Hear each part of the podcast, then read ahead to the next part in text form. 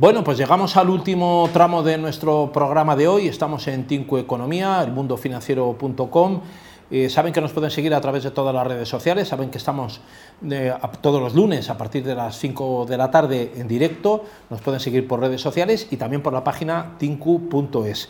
Eh, hemos hablado mucho de, economía, estamos en un momento incierto y la verdad que tener personas al lado que nos abren un poco la vista acerca de lo que está ocurriendo y, verlo desde otra óptica, desde otro punto de vista, no solamente desde la del experto, sino del observador agudo, como es el caso de Ana Comellas, es experta en formato podcast, eh, eh, tiene un, eh, blog que es Así funciona esto. Vamos a hablar con ella, ha sido colaboradora también de Onda Cero y colabora todavía con Onda Cero y con otros medios, con Forbes, etcétera. La tenemos aquí al lado. Ana, muy buenas. Hola, buenas tardes. Muchas gracias por venir. Muchas gracias y estar con nosotros. por invitarme. Bueno, no es fácil hacernos, Ana, una idea de del mundo económico, ¿no? el mundo financiero así en general. Claro, cuando hablamos de esto, pues hablamos de mercados, hablamos de fondos, hablamos de bolsa, eh, la gente se pierde, todo el mundo quiere jugar a esto, ¿no? porque es una, una cosa que a todos nos, nos, gusta ganar dinero, a lo mejor poniendo poco, pero tener una visión así de, de, conjunto es difícil. Yo creo que eso es un poco lo que tú, lo que tú pretendes con Así Funciona Esto, con, ese, lo que con ese blog. ¿no? un poco Juan Ramón Lucas y yo con, con nuestro podcast y, y, con todo lo que hemos creado alrededor, que nació como una sección de radio y que, y que liga un poco con lo que decía antes Jorge, ¿no? el tema de la educación financiera.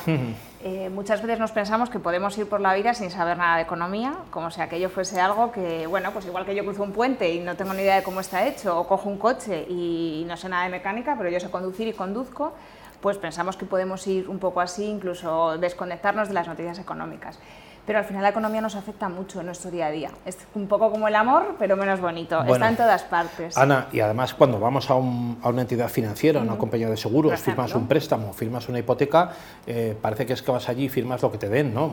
Eh, eso que hablabas tú, educación financiera, eh, tenemos poca o, prácticamente nula en este país, muy poquita y muy escasa, y solamente nos enteramos cuando nos dan el tortazo, ¿no? Cuando ya nos dan el guantazo es cuando te enteras de que has metido la pata, que no has mirado bien los papeles y acabas mal, ¿no? Claro, lo que nosotros pretendemos es un poco dar conceptos eh, económicos y financieros de manera general, que todo el mundo los entienda y que, y que pueda también un poco interpretar la realidad con esos conocimientos, ¿no? El, no lo sé, pues escuchamos, sube el PIB dos puntos, ¿qué implica? O la previsión es un poco menor de lo que se esperaba, ¿qué implica? ¿Qué implica, por ejemplo, que ahora las pensiones las hayan eh, ligado al IPC en un entorno de inflación como el de ahora?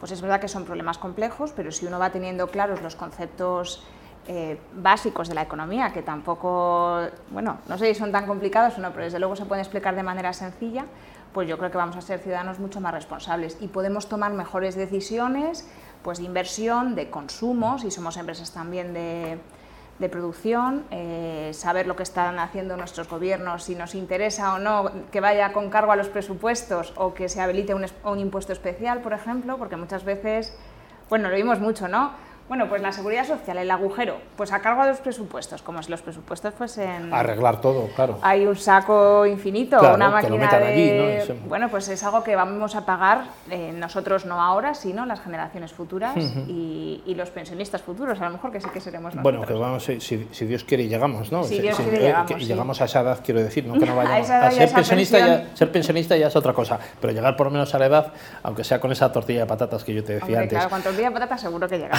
Ana, Comellas, te quería preguntar, siempre nos empezamos a preocupar eh, de lo que es la economía, el sistema financiero, los tipos de interés, etcétera, cuando aprieta un poco el zapato. Ocurrió con la crisis del 2008, ocurrió luego después un poco posteriormente, que llegó más tarde aquí con, en el 2010, pero también lo tenemos, eh, lo tenemos ahora, ¿no? Nos estamos preocupando y, queremos tener más información y más información financiera eh, cuando vienen los momentos difíciles, ¿no? Sin embargo, cuando son los momentos de bonanza, pues todo el mundo tira de préstamo, de tarjeta de crédito, de dinero de la nómina, en fin, no te das cuenta hasta que realmente aprieta el zapato, ¿no? Esto es inconveniente, habría que tener una percepción un poquito más eh, equilibrada. un poco más general, pero es verdad que si lo piensas en los últimos años, la economía economía hace unos años, quizá antes de la crisis de 2008, estaba circunscrita a las páginas Salmón, o sea, era algo para... ¿Iniciados? Sí, para iniciados, efectivamente. Y, luego pues empezamos a ir a hablar de la prima de riesgo, empezamos a ir a hablar de una serie de cosas que, bueno, pues que parecía que la economía no, no, estaba tan lejos, ¿no? Y ahora después de la política pues es lo que ocupa a los medios generalistas. Entonces yo creo que sí, que tenemos que estar atentos en época de bonanza también, porque hay que saber también ¿no? cómo, bueno, cómo gestionar las, las finanzas personales y, otro tipo de... Y, ver cómo la economía en general nos puede afectar.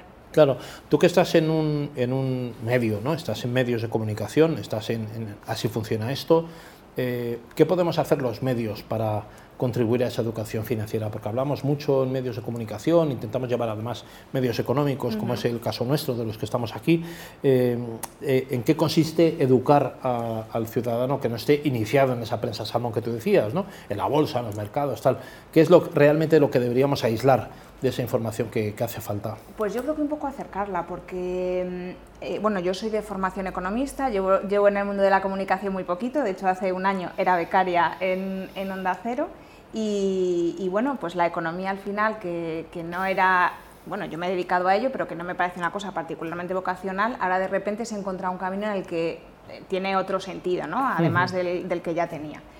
Y, yo creo que es un poco acercarla ese, mm, con ese lenguaje, con ejemplos que son más tangibles y que todo el mundo puede entender. Muchas veces, pues que siendo economista, a veces lees prensa económica y tienes que andar como leyendo despacito porque vincula unos conceptos de una forma tan compleja que es una persona que, que de verdad no, no está iniciada es, es, muy complicado, ¿no? Entonces no digo los que periodistas, Los periodistas, Ana, hacemos cosas muy raras también con la información. O sea, no solo con la prensa, con la información económica, la hacemos con todo, ¿no?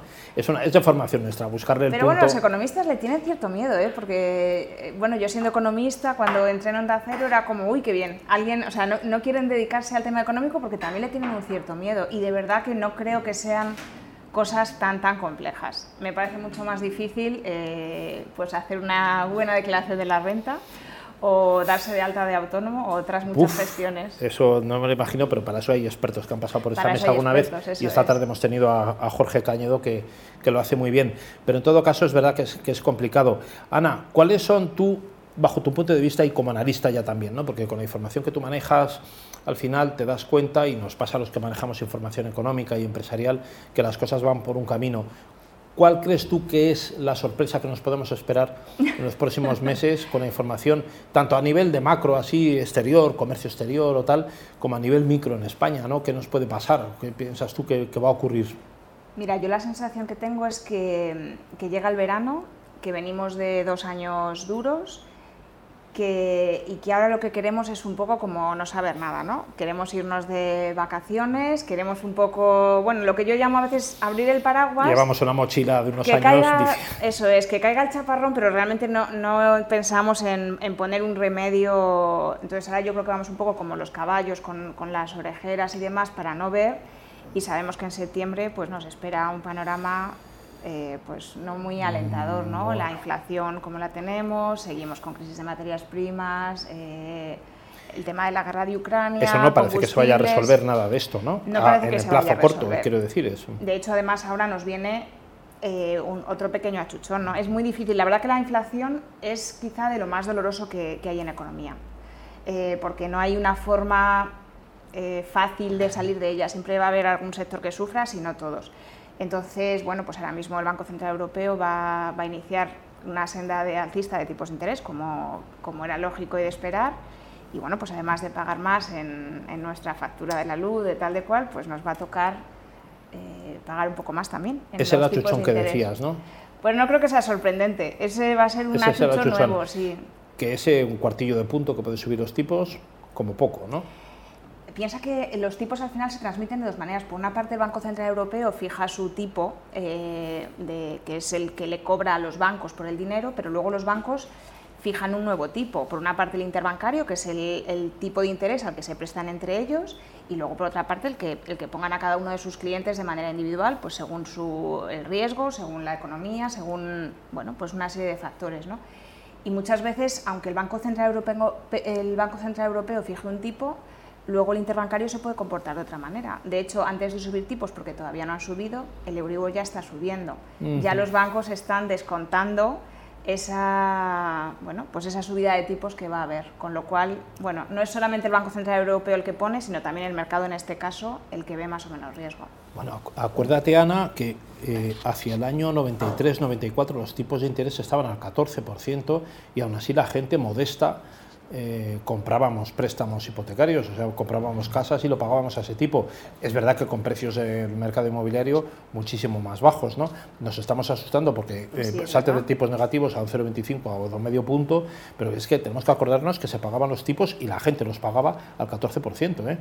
¿Cómo han cambiado las cosas? Claro, lo que pasa es que esta situación de estos últimos años ha sido excepcional, que es lo que no nos podemos olvidar. O sea, no podemos tomarla como, como la situación habitual. Óptima o la normal, claro. Era excepcional porque yo, de hecho, eh, mi primera casa, yo creo que no sé cuánto la pagué el Euribor más uno y era el tres y medio el total, el, no el diferencial, sino el tipo total. O sea que sin irnos al 14, que quizá también es anormalmente elevado, pues... Yo la primera la compré al 14 pues eso, con un tipo de interés del 3, con un sueldecillo, con un sueldecillo que ahora sería de 600 euros, o sea que imagínate, y lo podíamos pagar, ¿eh? lo podíamos pagar.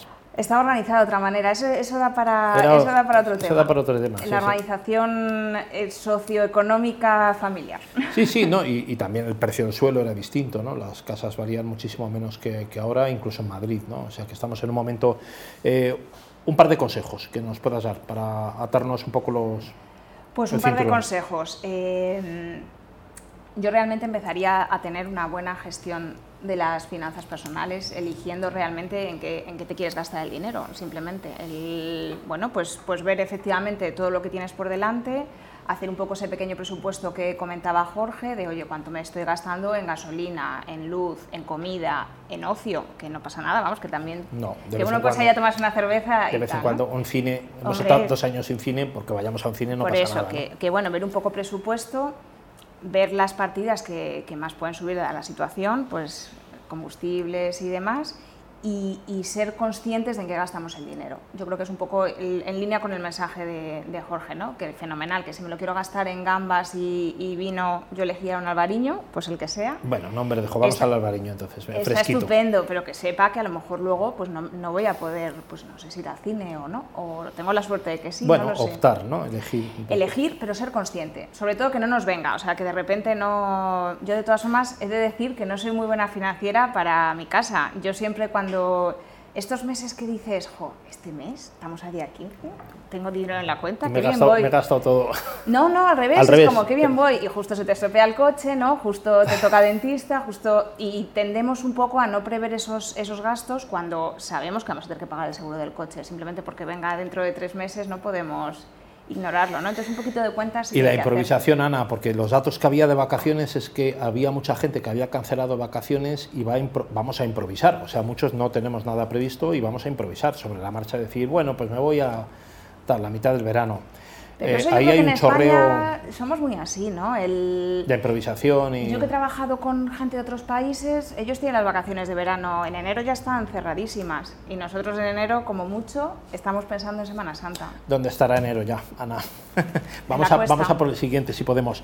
Ana Comellas, muchísimas gracias ¿eh? muchísimas por estar con nosotros. Oye, no, dejemos de entrar en ese, en ese podcast, en ese blog, que es Así funciona esto. Sí, ¿eh? desde ahí podrán entrar a los, a los podcasts. Podcast, fantástico. Y nada, os lo recomiendo. Por lo menos divertido, ¿no? Así funciona. No me lo has contado cómo funciona, pero Ay, bueno, te llamaré, pues es que cada vez funciona la cosa de una Pero voy a entrar corriendo a ver cómo la funciona. La idea es poder decir, uno poder decir, ah, ya sé cómo funciona que esto. Me lo ya sé cómo funciona y el tipo actuar de interés. en consecuencia, que es lo que tú decías.